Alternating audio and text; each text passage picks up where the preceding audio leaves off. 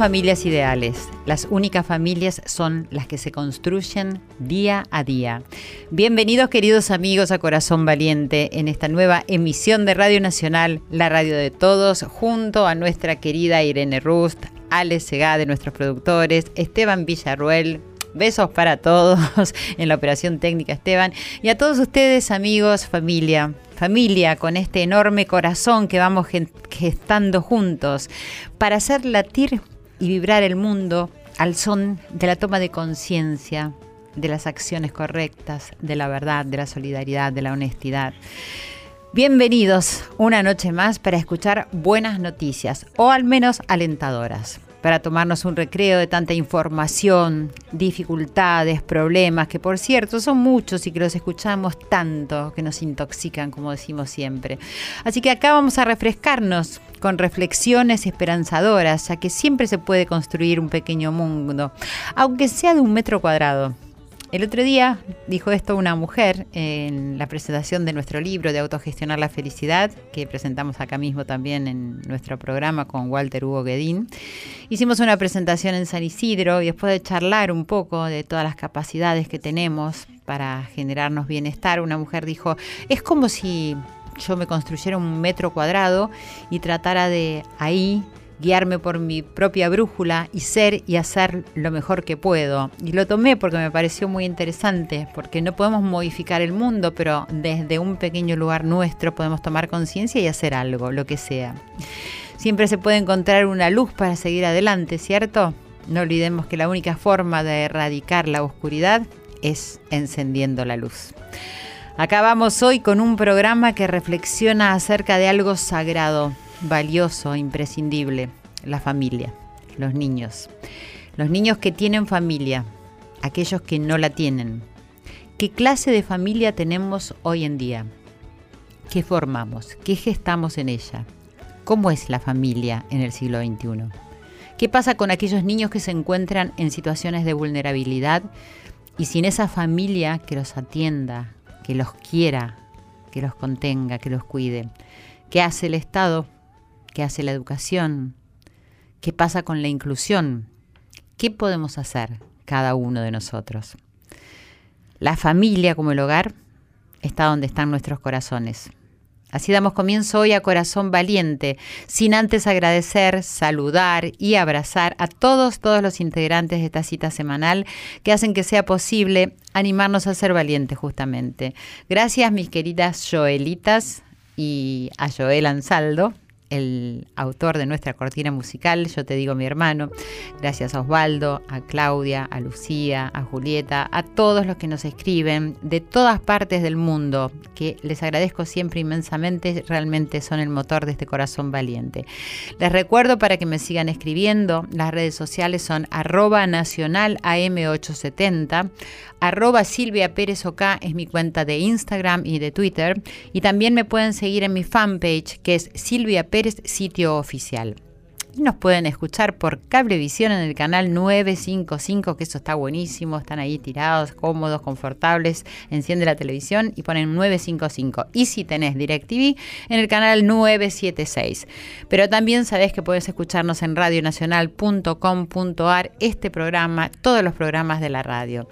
Así que de esta manera vamos a dar comienzo, vamos a estar pensando en los niños, las niñas, los adolescentes, los que crecen con su familia de origen, son aquellos que son afortunados y encuentran, en el mejor de los casos, respuestas a todas sus necesidades emocionales, educativas, a sus necesidades de cuidado. Pero también cuando esa familia no da respuesta a esas necesidades, el Estado debería intervenir interviene, creo, mediante ayuda profesional, hoy vamos a hablar de ese tema, y a través de la implementación de diversos programas de acompañamiento familiar o de acogimiento temporal o permanente. De esta manera brindándoles lo más importante que necesitan los niños, tener una familia. La familia es el pilar de la sociedad y a veces nos olvidamos de eso. Los niños están en la calle, algunos están en sus casas rodeados de un montón de comodidades, pero me pregunto también qué familia se está formando en todos lados. Vamos a reflexionar acerca de todos estos temas y vamos a escuchar antes de dar comienzo y presentar a nuestra invitada que está acá ya con nosotros en el estudio de Radio Nacional, vamos a escuchar Los chicos de la calle de Raúl Porcheto.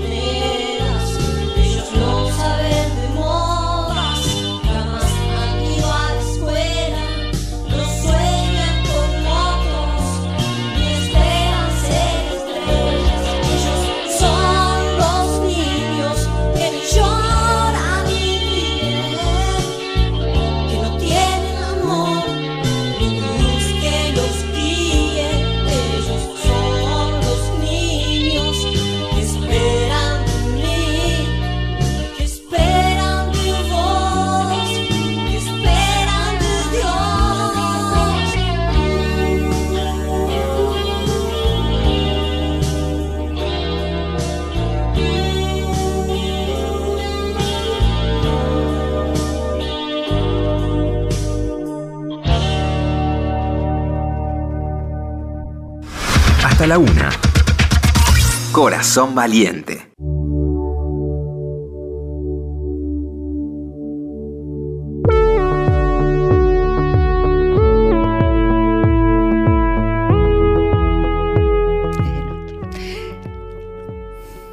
Continuamos en Corazón Valiente y ahora sí estamos con Graciela Lipsky, licenciada en Psicología, directora de la Fundación Adoptare, coautora del libro Adoptar Hoy, entre muchísimas otras cosas. Muchas gracias, Graciela. Buenas noches, ¿cómo estás? Buenas noches, Silvia. ¿Qué tal? Muy bien, muchas gracias. Bueno, gracias a vos por estar acá con un tema muy delicado. Es decir, ambas hemos visto la, película Joel de Carlos Sorín, que hoy vamos a tener el gusto también de hablar con él.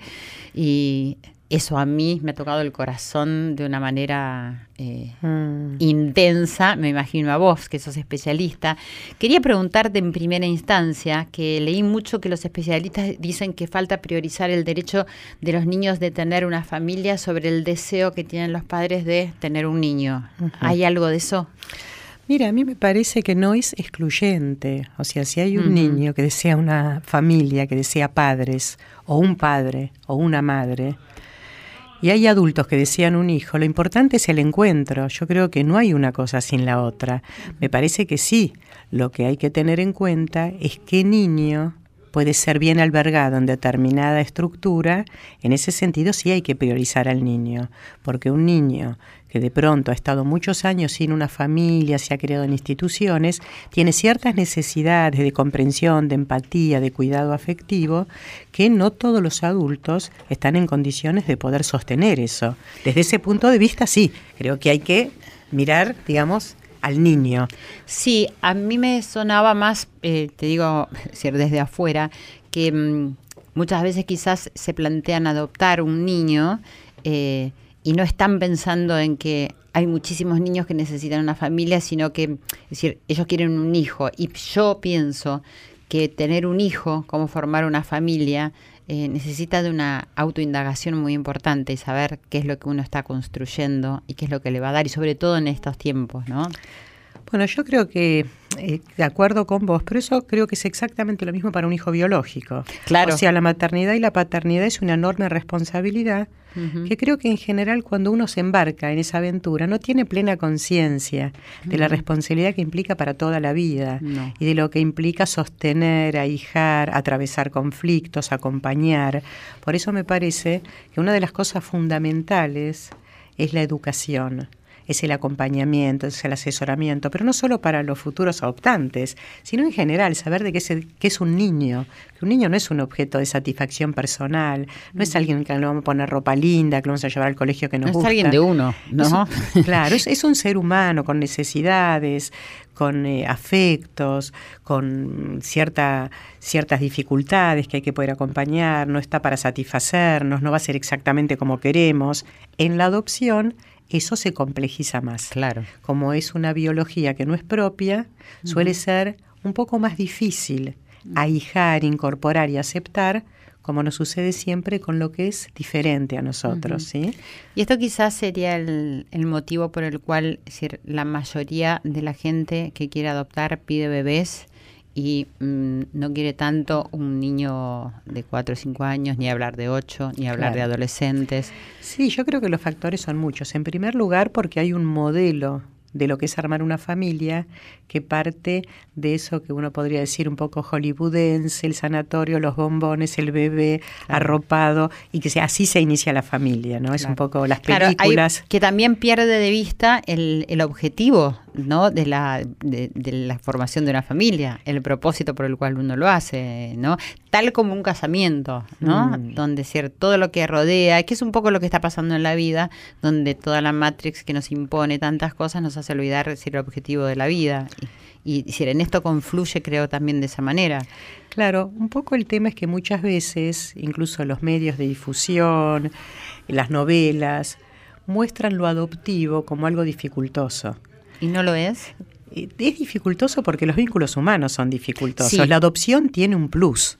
La adopción tiene un plus, porque es un niño que viene con otra historia, aunque sea muy pequeñito, con una madre biológica, con preguntas que se hace acerca de su origen, con preguntas acerca de por qué a él le tocó esta historia, por qué él fue cedido, dado.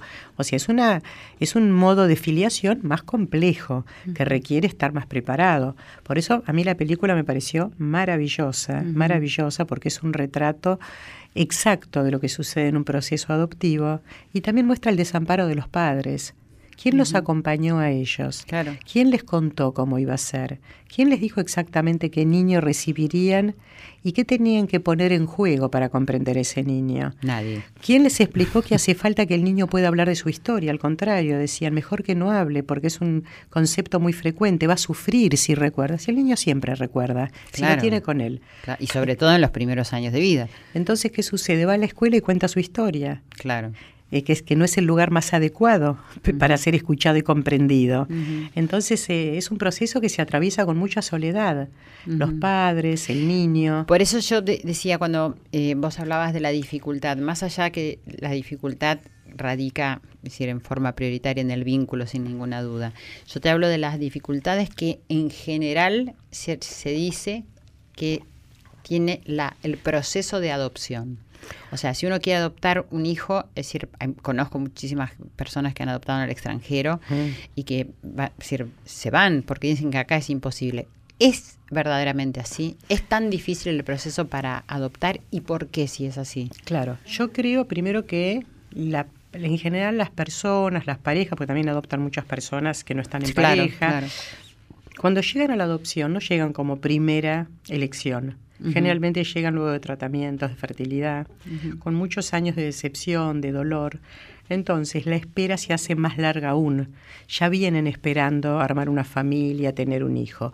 En general, el proceso acá de espera son cinco o seis años. Y por otro lado, la expectativa es empezar con un niño más pequeño, con la ilusión de hacerlo más a semejanza de la familia. Sí. Cosa más difícil con un niño más grande, y es real y es cierto. Ahora, esta espera de cinco o seis años, ¿es compatible con la cantidad de niños que están esperando un hogar? Claro, digamos, eh, la modificación que hubo en la ley propone que un niño no puede estar más de tres, máximo seis meses sin que se declare su estado de adoptabilidad. ¿sí? En la práctica hay muchos motivos por los cuales puede ser que un niño no tenga el estado de adoptabilidad. Por ejemplo, puede ser que todavía no localizaron a la madre biológica, puede ser que alguien denunció un estado de abandono, puede ser que ese niño por la edad que tiene o las dificultades no hay postulantes y se va postergando, se va postergando.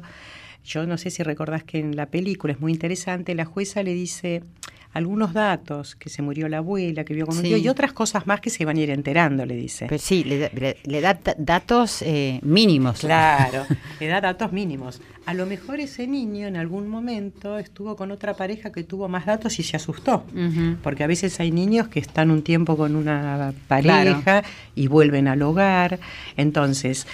Eh, justamente, digamos, el tema es que cuanto más años tiene un niño, más historia tiene y en general y naturalmente más dificultades, pero no porque el niño tenga un problema, porque criarse fuera de un contexto sostenedor y amoroso genera dificultades incluso de aprendizaje, por lo que es el sufrimiento, por lo que es la depresión infantil, porque es lo que es no estar nutrido afectivamente.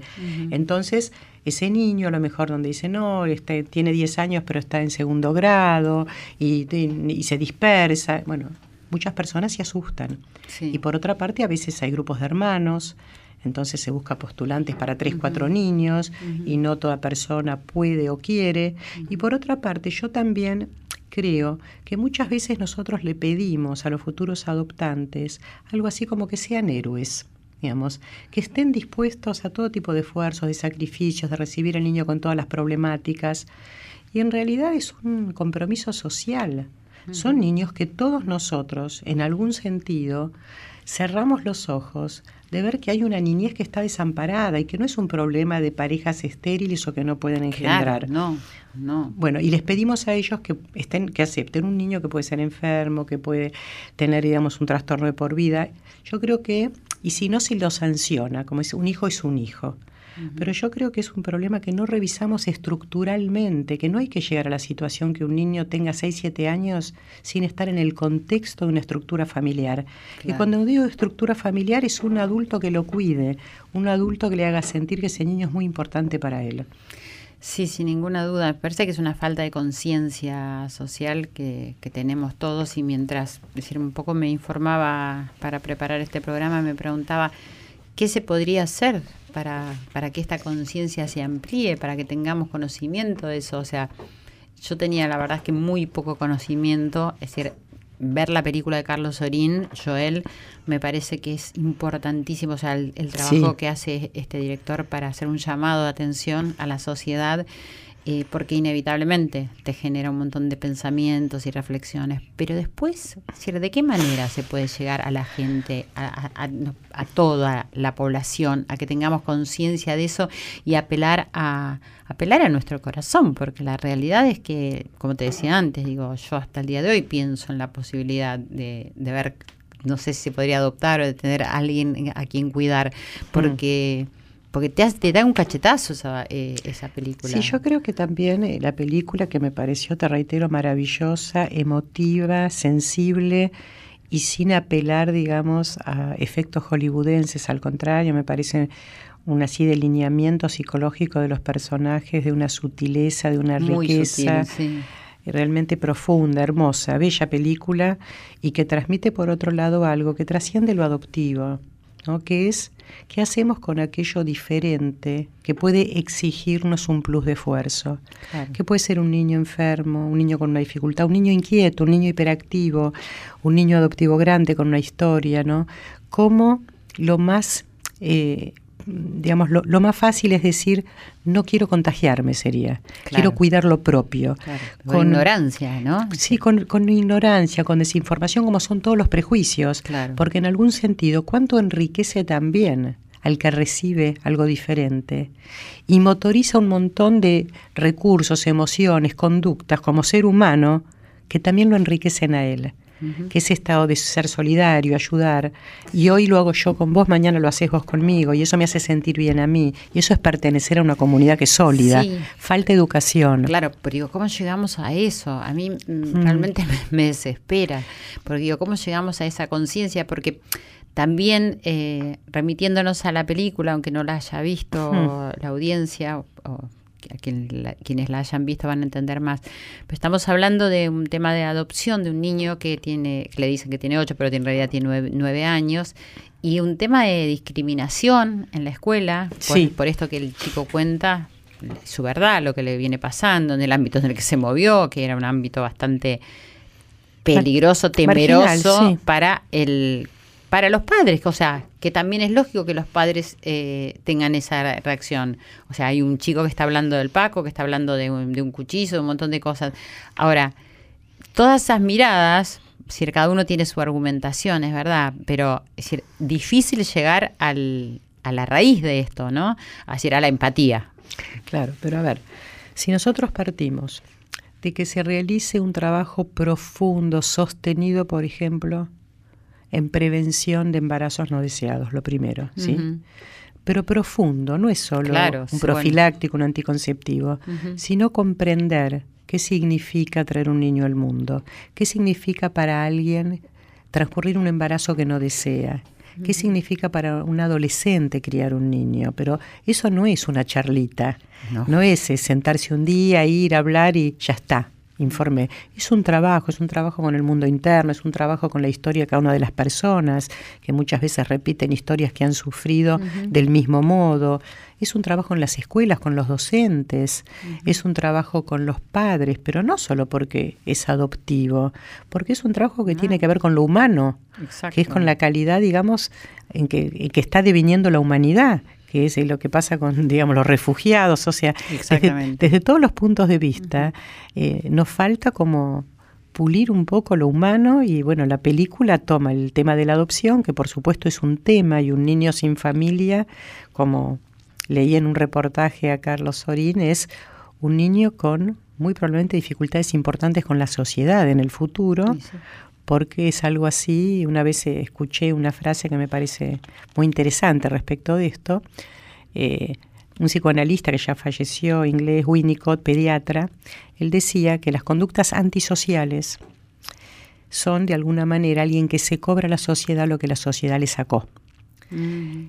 Entonces yo escuché una vez una frase que me parece hermosa y dura, que dice, no me importa quién me las hizo, me importa quién me las paga.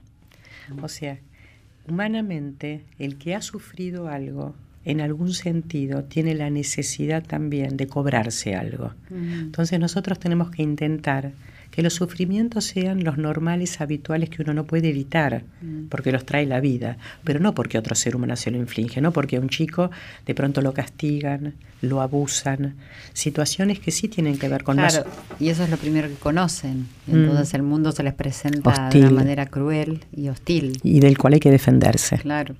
¿Y en los hogares hay muchos chicos, tenés idea? Mira, porque leí que tampoco pueden estar mucho tiempo, tienen un, tiempo. Sí, hasta cierta edad están en unos hogares, después pasan a otros según la edad. Yo la vez pasada leí una estadística que salió, que no sé si era, este no recuerdo bien, te digo la verdad que no lo recuerdo, pero sí, hay, no sé si eran 3.000, 4.000, la verdad que no, no, no lo recuerdo, no te puedo decir exactamente la cifra. No, está bien, pero me preocupaba el hecho de que cuando pasa el tiempo establecido como para que puedan permanecer ahí, ¿Qué pasa? ¿A dónde van? si no encontraron una familia. Hay hogares, digamos, que son después de los 12, 13 años hasta los 18, ¿sí? Pues con la mayoría de edad tienen, digamos, que buscar insertarse en el mundo. ¿sí? ¿Y se les facilita la búsqueda del trabajo y de un lugar para vivir? Eh, Yo te, hablo de la experiencia que nosotros tenemos. La fundación, ¿cuál es el, propósito de la fundación? ¿Cuál es el trabajo específico claro. que hacen? Nosotros somos una institución que tenemos casi 35 años trabajando en lo que es asistencia, asesoramiento, acompañamiento, en todo lo que es diversidad familiar. Hoy trabajamos con familias adoptivas, con adopción de niños grandes, con adopciones internacionales. ¿Hacen acompañamiento a las familias que adoptan? Sí, sí, y además porque nos encontramos que en general no hay acompañamiento, es lo de la película. La jueza como si le estuviese diciendo que compran un inmueble con mucha frialdad, con, con poco de decir cómo están, cómo se sienten, que si necesitan algo pueden recurrir o que hay un equipo que Casi amenazante, si lo quieren o no, ¿no? o sea, si, si lo quieren, si no hay otro en la lista, como una cosa así. Y por otra parte la angustia de quien a lo mejor está esperando 3, 4 años. Claro. Y a lo mejor pensaba en un niño de 5 y le están diciendo un niño de 10 y a lo mejor no se siente en condiciones, pero dice, esta es mi oportunidad. Y está bien, puede pasar eso, pero qué diferente es si alguien acompaña. Claro. Si alguien le dice, bueno, si van a tener dificultades, pueden recurrir a nosotros, acá hay un equipo, los vamos a ir a visitar a su casa. La fundación donde vos este, sos directora, ¿se, ocupa de eso? Nosotros hacemos eso, pero esta es una institución privada, porque en general nosotros hemos tenido mucha dificultad para poder trabajar con el Estado. Una sola vez pudimos hacerlo, que fue con el gobierno radical que tuvimos proyectos juntos. Pero si no, en general, el Estado, en, por lo menos en este tema, es como que no se nutre también de las personas que, como yo y otras muchas, tenemos mucha experiencia en el tema. En la institución hay seis profesionales más, digamos, hay otra directora, la licenciada Beatriz Helman. ¿Por qué el Estado no se nutre de ustedes?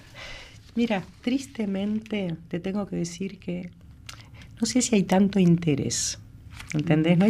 Esto que vimos en la película, la jueza que está cumpliendo como si fuera algo protocolar, ¿sí? Entonces la gente llena un papel, se sienta, va a un curso, le explican lo que es adoptar, después le entregan aprobado o no aprobado. Eso puede ser, digamos, para un crédito. Pero no es para armar una familia. Claro, es un vínculo. Es un vínculo, hay muchas dudas, hay temores a la herencia, hay temor a que el vínculo no se constituya, hay miedo a que el niño no los quiera. Sí, muchísimos. Ahora, ustedes desde las fundaciones y todas las organizaciones, ¿pueden ayudar al proceso de adopción o solamente una vez que está adoptado el niño? Bueno, nosotros tenemos muchas personas que vienen antes de adoptar.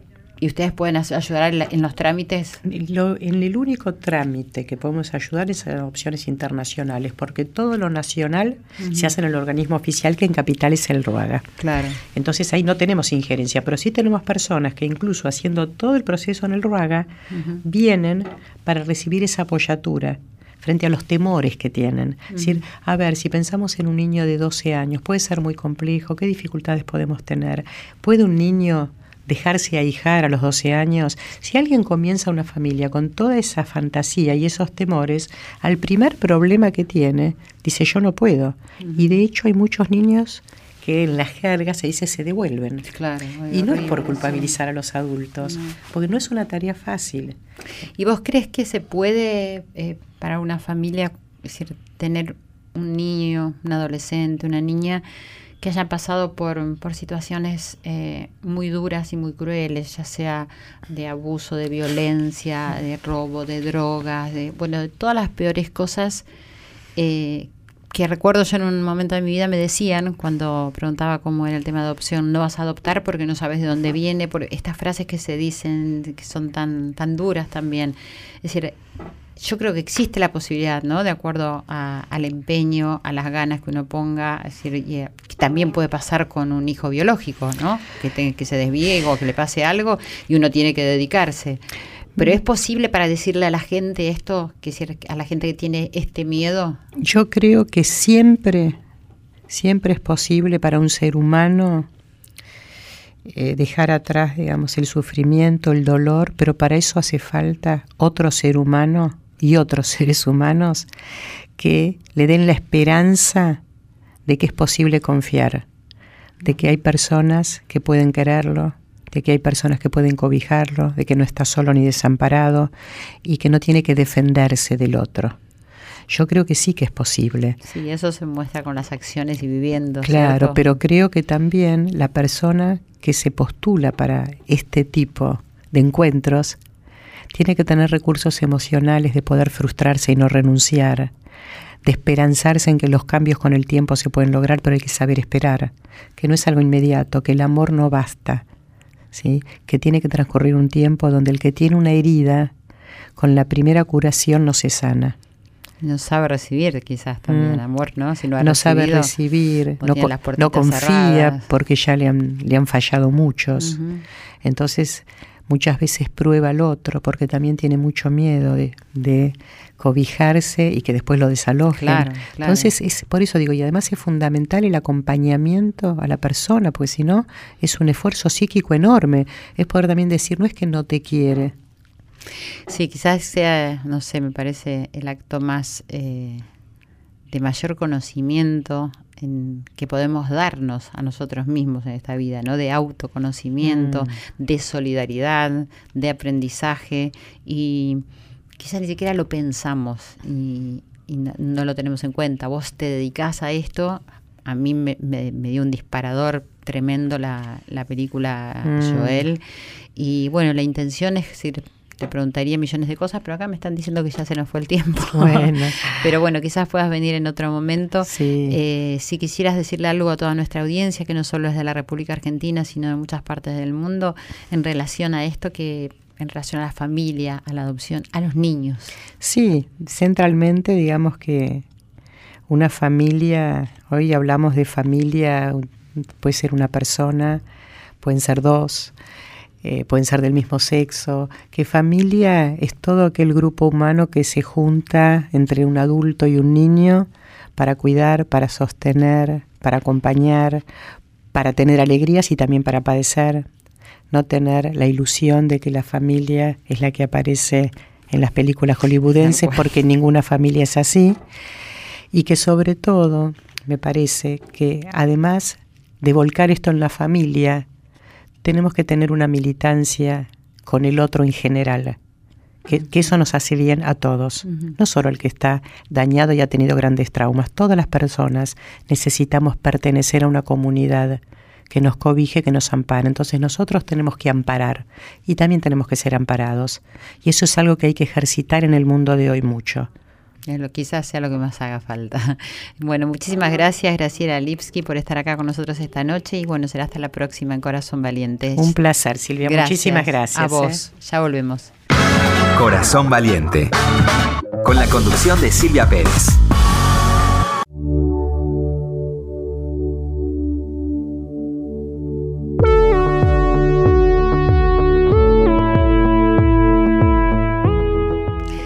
Y continuamos esta noche en Corazón Valiente. Estuvimos charlando mucho acerca de la familia, de los niños. Estuvimos con Graciela Lipski, que es eh, directora de la Fundación Adoptare, que se quedó acá porque sabe que tenemos en línea a una persona muy especial que ella admira y cómo lo voy a presentar, este director guionista de cine que ha recibido tantos premios nacionales e internacionales, pero que me tiene muy, pero muy conmovida por la película Joel. Estamos en línea con Carlos Sorín.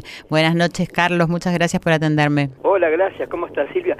Gracias, Carlos, por atenderme. Eh, un honor realmente para mí. Eh, estoy acá con la licenciada, con Graciela Lipski, que se quedó porque también eh, ella está muy conmovida, como yo también, por este último trabajo tuyo, que te felicito que mm, más allá del gran cineasta, director, guionista que sos, digo, el contenido y los disparadores que genera esta película de Joel me, parecen eh, tan importantes para la sociedad, para este momento.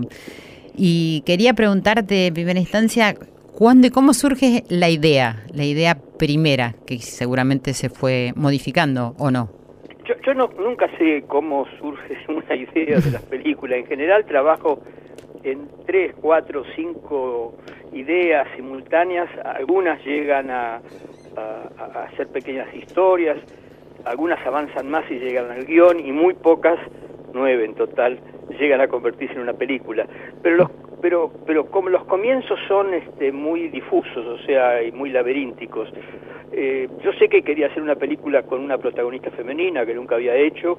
Eh, había tratado el tema de la adopción, más que de la adopción, de la venta de, de, bebés este, hace un, como ocho años en otro guion que no llegó a concretarse.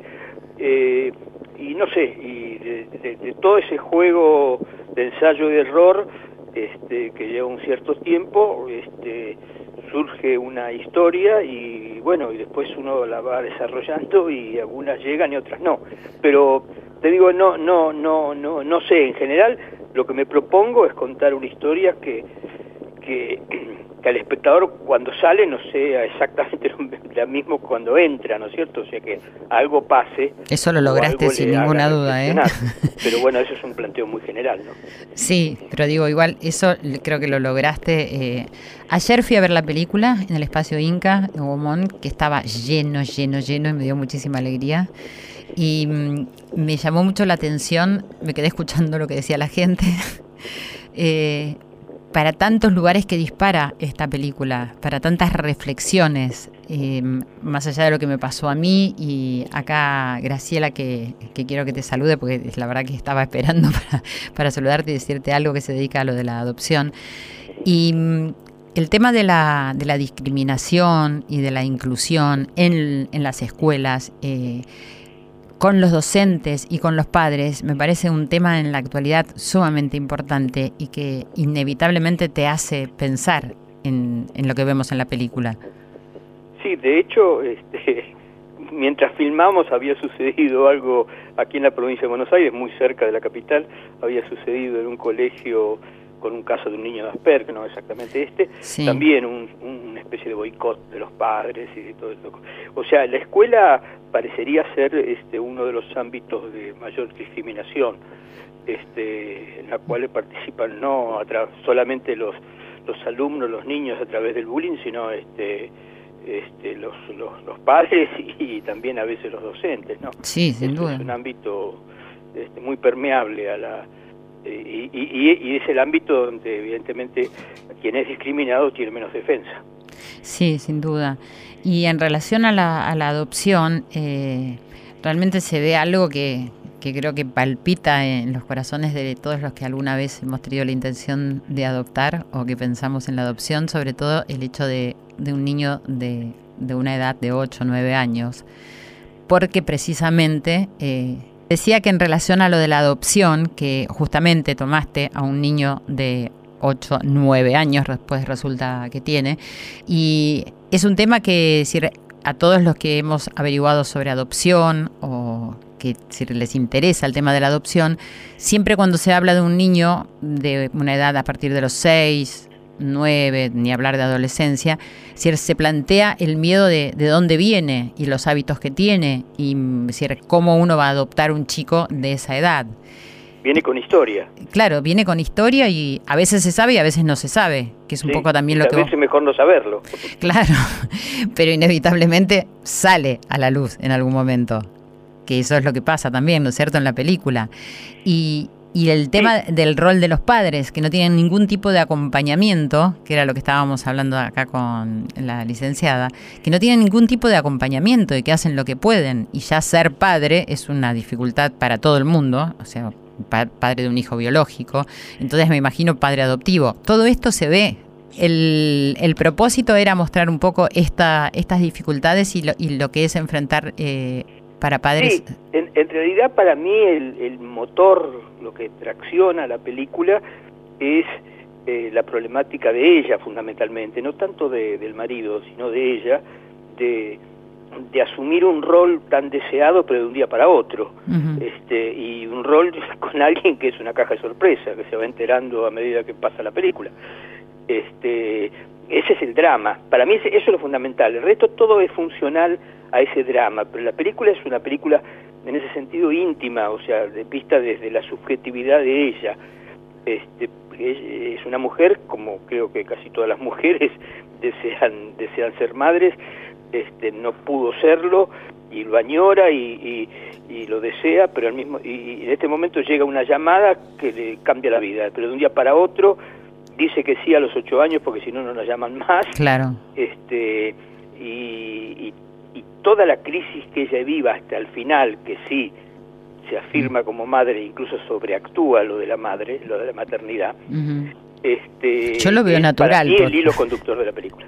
Digo, vos decís que sobreactúa esa maternidad. y Yo como madre lo veo natural. O sea, Sí, ¿no? bueno, pero ella lo hace, digamos, bueno, digamos, yo hago una película y pienso tales cosas, después la Sí, película sí, es sí. independiente de mí, Sí, y como la película pasa en la mente de los espectadores, los espectadores tienen derecho a reinterpretarla No, con no, sin total duda. libertad y, y- y, este, es lícito totalmente. No, de todas maneras tiene un punto de encuentro con lo que vos decís, porque es decir, es esa cosa de, de madre, entendés que va a hacer todo lo que sea por su hijo y que siento que a ella, que además está fabulosa, ¿no? De paso a decir maravillosa. Y esa escena es una escena donde creo que te queda esa esa cara y esa emoción y esa imagen grabada, grabada de lo que le pasa.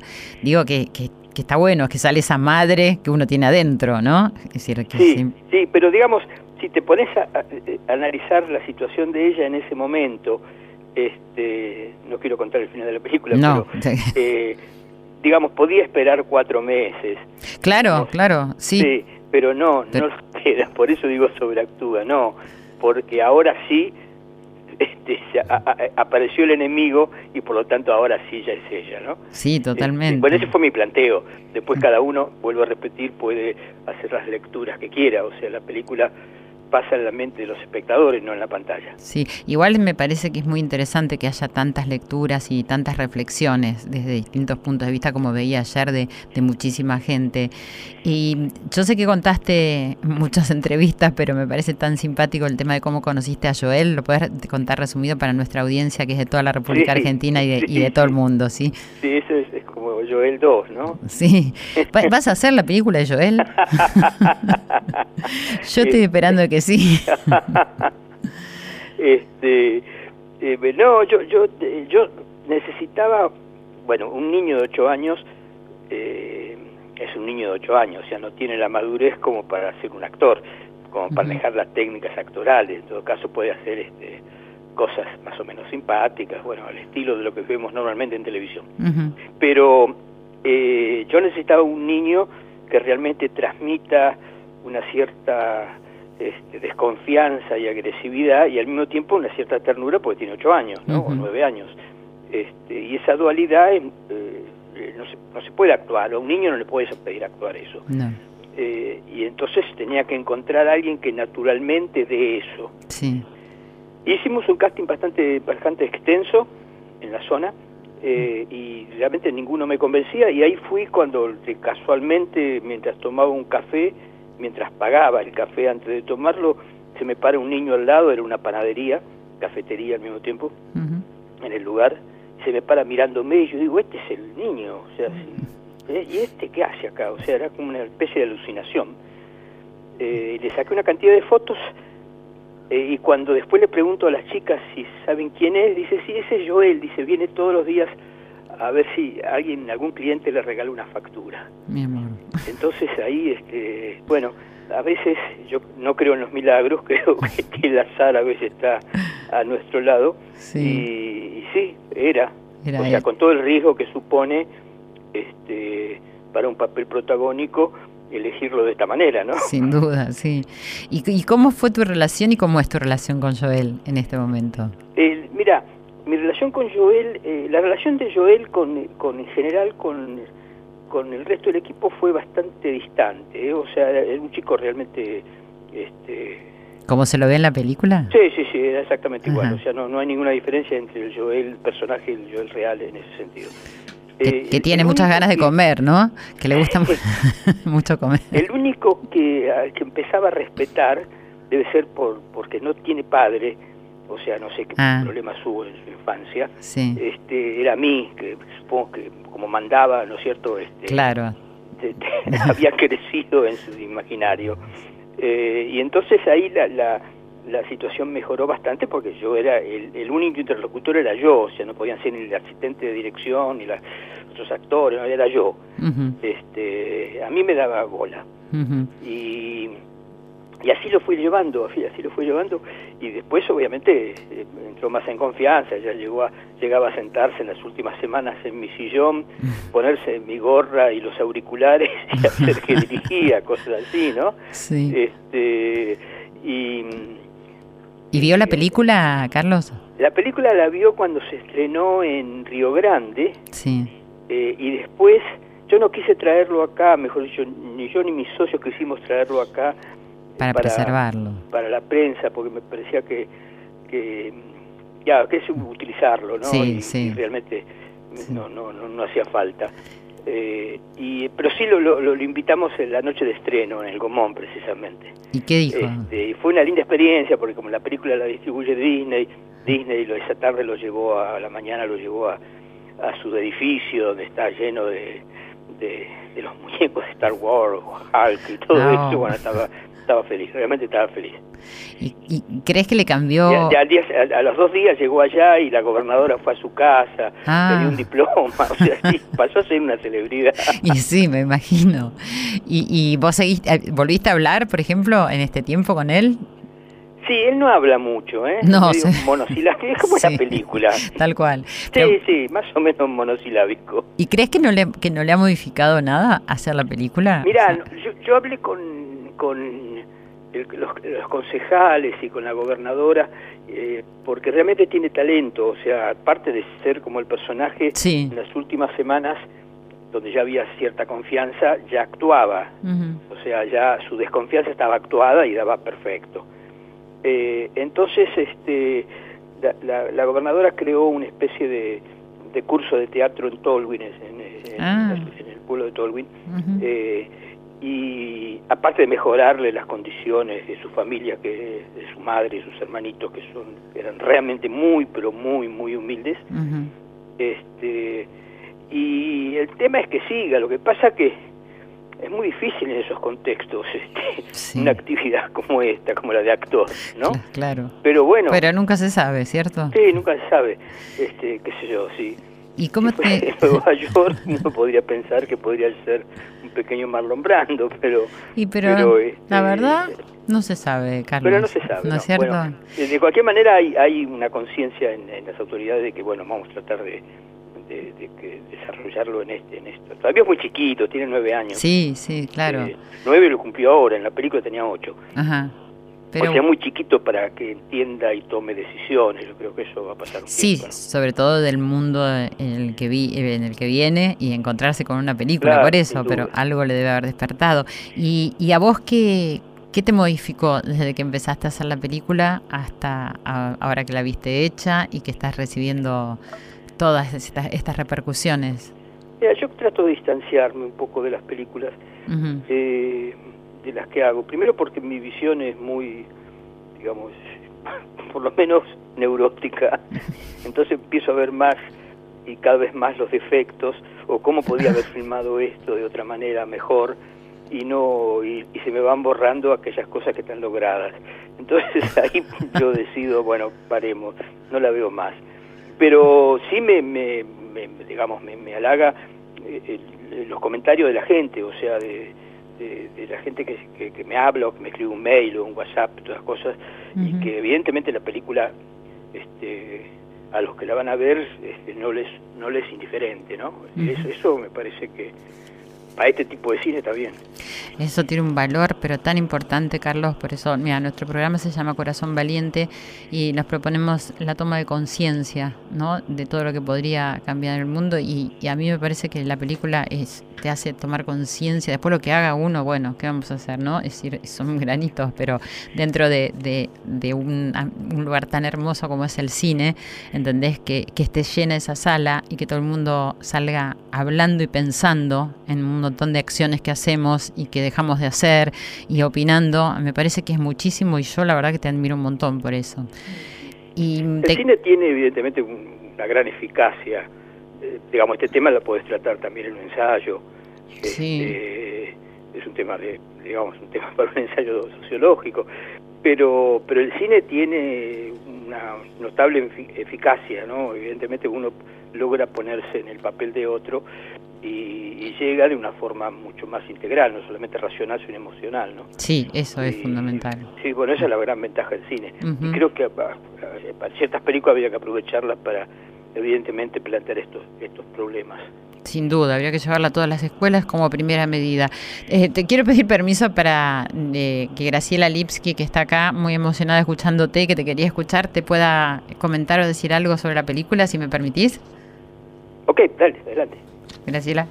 Hola, Carlos. Hola, ¿cómo estás? Bien, mira, te felicito desde lo más profundo, ya no de mi formación psicológica y especialidad en adopción eh, hace 35 años que trabajo en el tema, me conmovió la película porque fue una radiografía perfecta del proceso, con una sensibilidad de los personajes que me parece maravilloso, que ojalá lo vea muchísima gente, que ojalá las docentes, las escuelas, los padres en general, que nos ayude un poco a ser más solidarios, no solo en casos de adopción, sino en toda situación donde hay que incluir donde hay que integrar a alguien que es diferente. Te felicito y además el tema está tratado con una sensibilidad y una prolijidad y una realidad maravillosa. Te felicito. Te agradezco, Graciela, muchísimo. Son muy, muy alentadoras estas palabras. Y muy comprometedoras también para lo que sigue. bueno, pero la próxima película que vas a hacer, ¿cuál es? No es Joel. No sé, ahora, ahora este, estoy replanteando. En principio estoy trabajando de hace tiempo en una película que ahora parecería tener el formato de serie sobre Cromañón. Ah, qué interesante. Eh, más que sobre la Sí, sobre la tragedia, por supuesto, pero fundamentalmente sobre la causa, sobre la causa judicial, la causa penal.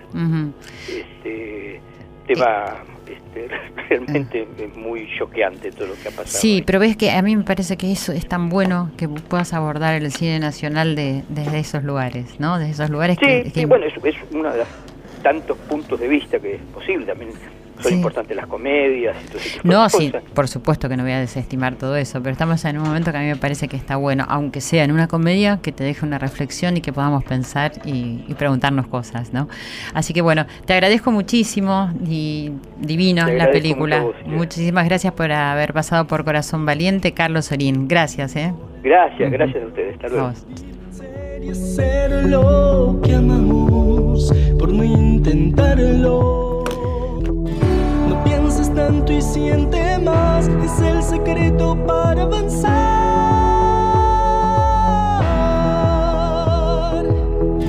Está tus manos ser no dudes más y cree en ti. Empieza a vivir.